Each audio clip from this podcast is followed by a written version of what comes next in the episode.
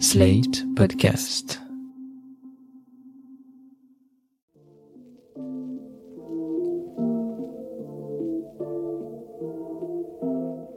Salut et bienvenue dans ce premier hors-série des vacances de New Deal, le podcast Slate Ifri TTSO qui décortique l'actualité, la politique et l'histoire américaine en compagnie de Laurence Nardon, responsable du programme nord-américain à l'Ifri. Bonjour Laurence. Bonjour Romain. Alors le 25 juin dernier, un rapport officiel a été rendu public aux États-Unis.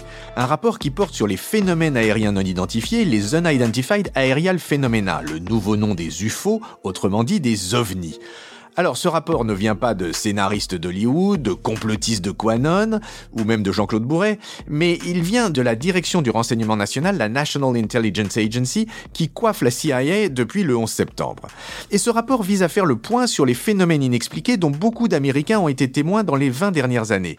Sachant que des rencontres du troisième type, on en a répertorié depuis la fin de la Deuxième Guerre mondiale aux États-Unis. Alors chacun peut témoigner que la question de la vie extraterrestre et des contacts que les aliens essaient d'établir avec nous est un phénomène culturel très important aux États-Unis, mais euh, ça nous avait plutôt semblé du ressort d'Hollywood ou de la blague jusqu'à présent.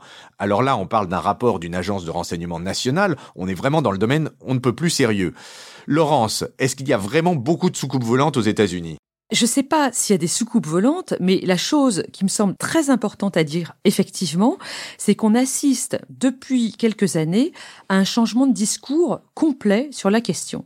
C'est-à-dire que pendant longtemps, on s'est moqué des personnes qui avaient vu des ovnis, alors que maintenant, on peut poser sérieusement la question. D'ailleurs, écoutez ceci. C'est Barack Obama qui s'exprime sur la question des ovnis en mai dernier dans l'émission The Late Late Show. What is true?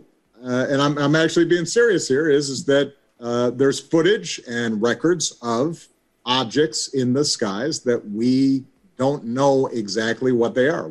Je vais me coller à la traduction, et là je cite Barack Obama. Ce qui est vrai, et là je parle sérieusement, c'est qu'il y a des vidéos et des enregistrements d'objets dans le ciel dont on ne sait pas vraiment ce qu'ils sont. Fermez les guillemets. Donc là, ce sont les mots d'un ex-président américain. On revient de loin. Est-ce que vous pouvez nous refaire un petit historique, s'il vous plaît, de la vie des ovnis aux États-Unis? Oui, alors tout commence en 1947, une année très importante pour les ufologues. Je vous rappelle le contexte. En 1947, on est au tout début de la guerre froide. C'est l'année où le président Truman lance sa politique d'endiguement de l'Union soviétique. C'est aussi l'année où l'armée de l'air euh, voit le jour au mois de juillet. Et très largement, les Américains vivent dans une sorte de paranoïa vis-à-vis de la puissance soviétique, notamment sur sa puissance militaire et technologique. C'est dans ces conditions qu'on voit se produire le premier grand événement euh, relatif aux ovnis.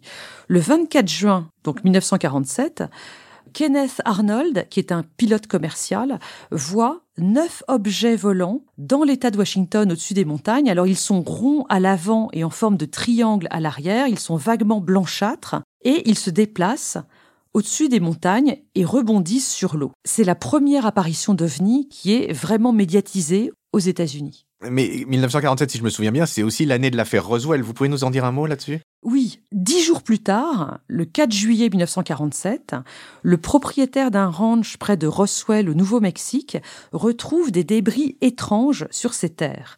Il y a un premier communiqué qui parle de soucoupe volante, flying disc, avant d'être démenti, mais c'est trop tard. Il y a une rumeur extrêmement importante qui démarre aussitôt.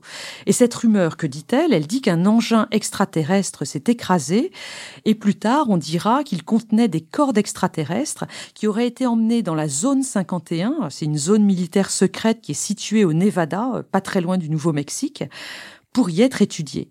Cette affaire Roswell, elle va avoir euh, vraiment un écho énorme pendant des années, à coup de faux témoignages, à coup de fausses vidéos. Par exemple, dans les années 80, on a vu circuler un faux film montrant la dissection de l'un de ces extraterrestres. Le sujet semble inépuisable et il est pris très au sérieux par la communauté des ufologues avec des débats, des disputes, etc., notamment un désaccord sur le lieu de l'accident. Et quelles étaient les explications des autorités par rapport à ces deux incidents? On voit euh, depuis les origines circuler trois grands types d'explications pour les apparitions d'objets volants.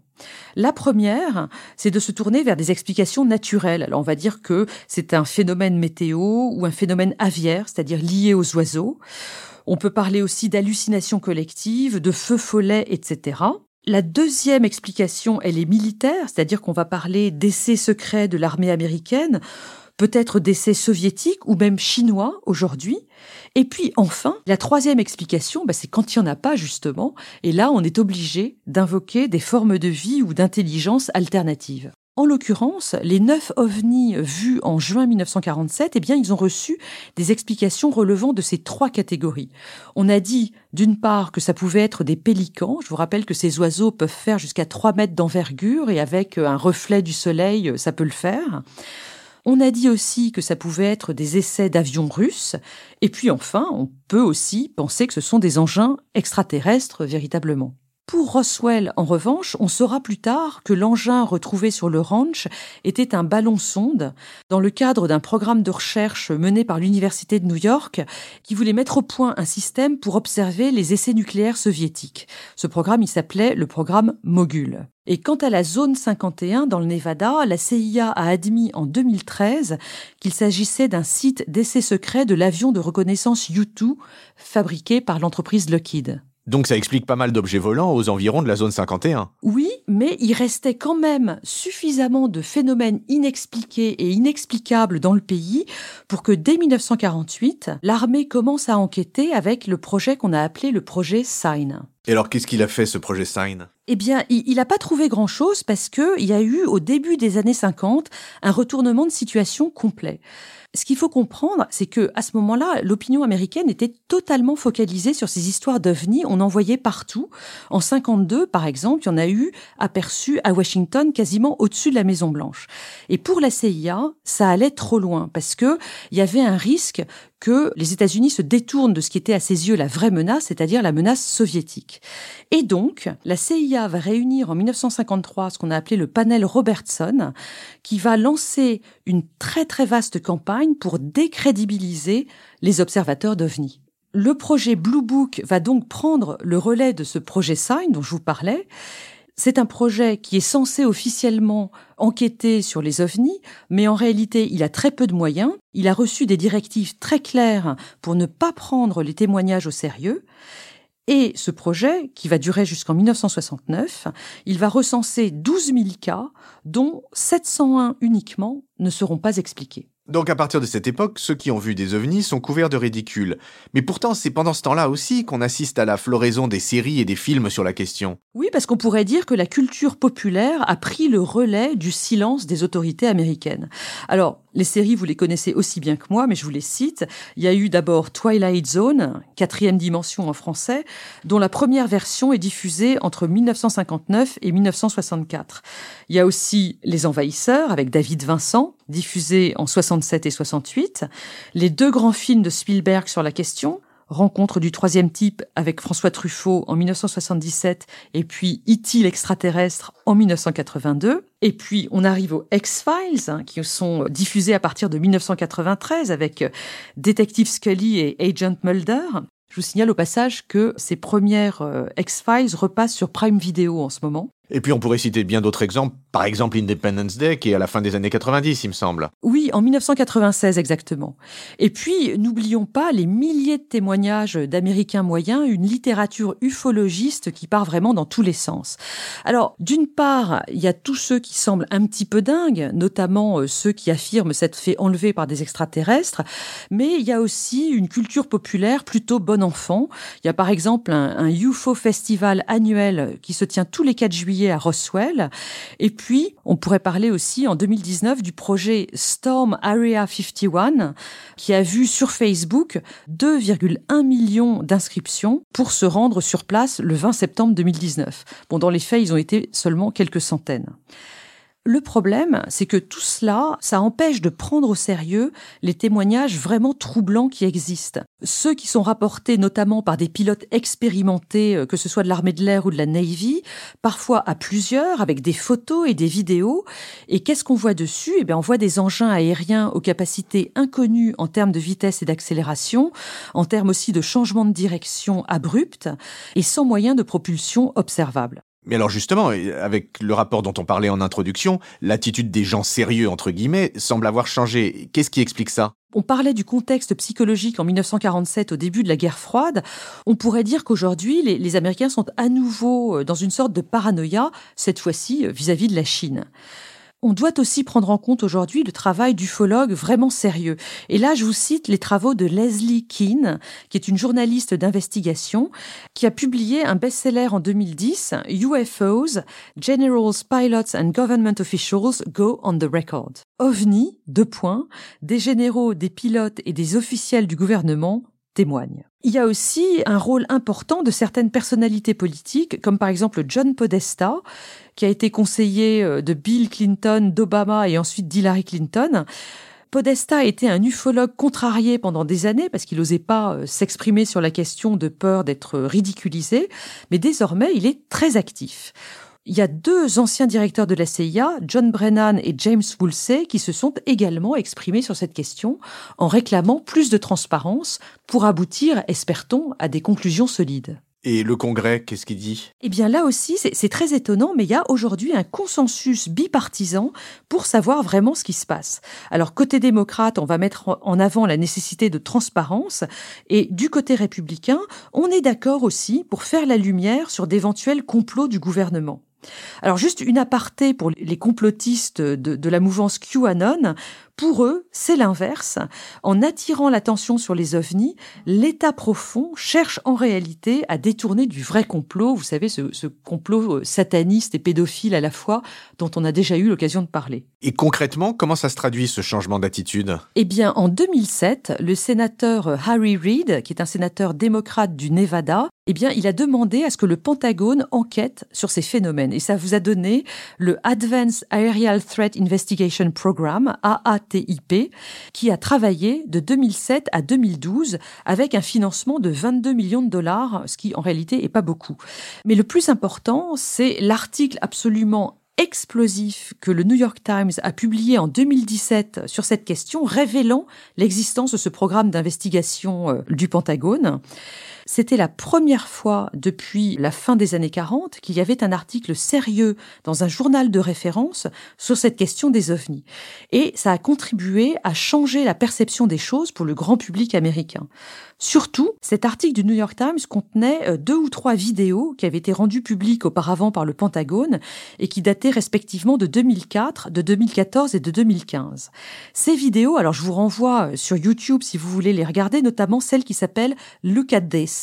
Elle montre des ovnis qui ont été observés par des pilotes de la Navy sur des avions de combat Hornet au large de San Diego. L'un des pilotes a ensuite décrit l'ovni qui avait été aperçu comme un tic-tac mesurant 12 mètres de long. Un tic-tac, euh, vous voulez dire euh, le bonbon? Oui, oui, un, tic-tac de 12 mètres de long, ah blanc, tournant sur lui-même au-dessus des nuages.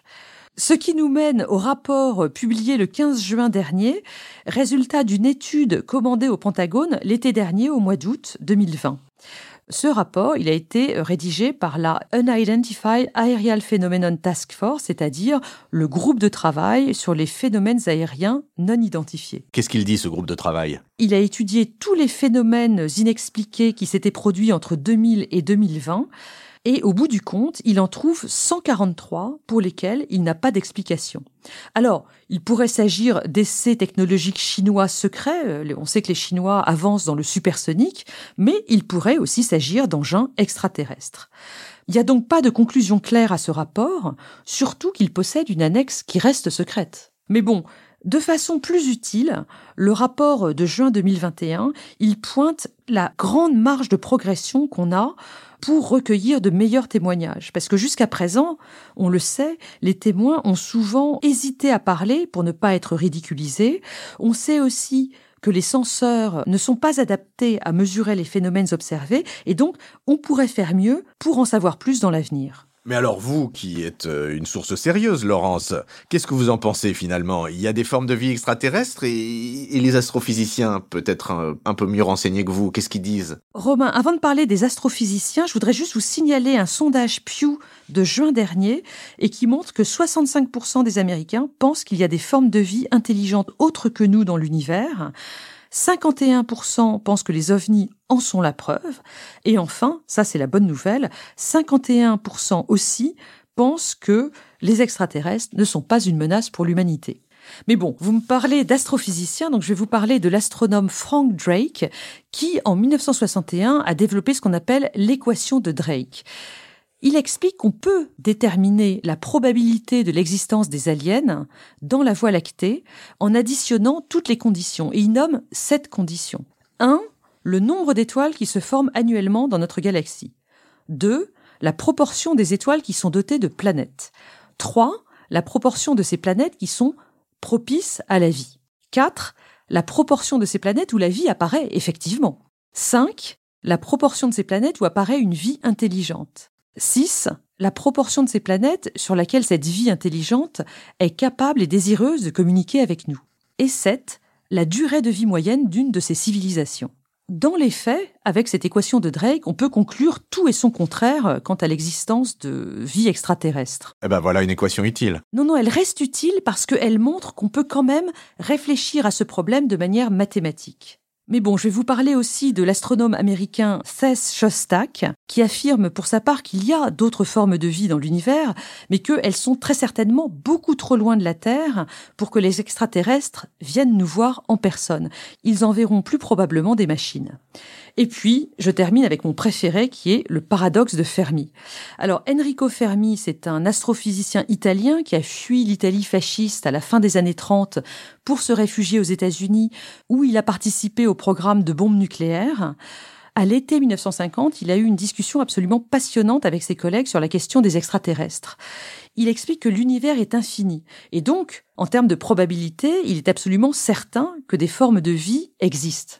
Si ces formes de vie existent, elles sont forcément venues nous voir. Or, comme on les a pas vues, c'est qu'il n'y en a pas. Donc c'est un paradoxe, vous voyez bien. Eh bien, c'est sur ce paradoxe qui est aussi un excellent moyen d'entamer la conversation avec son voisin ou sa voisine de serviette que nous allons nous quitter, Laurence, pour ce premier hors-série de l'été. Je vous remercie infiniment, c'était évidemment passionnant.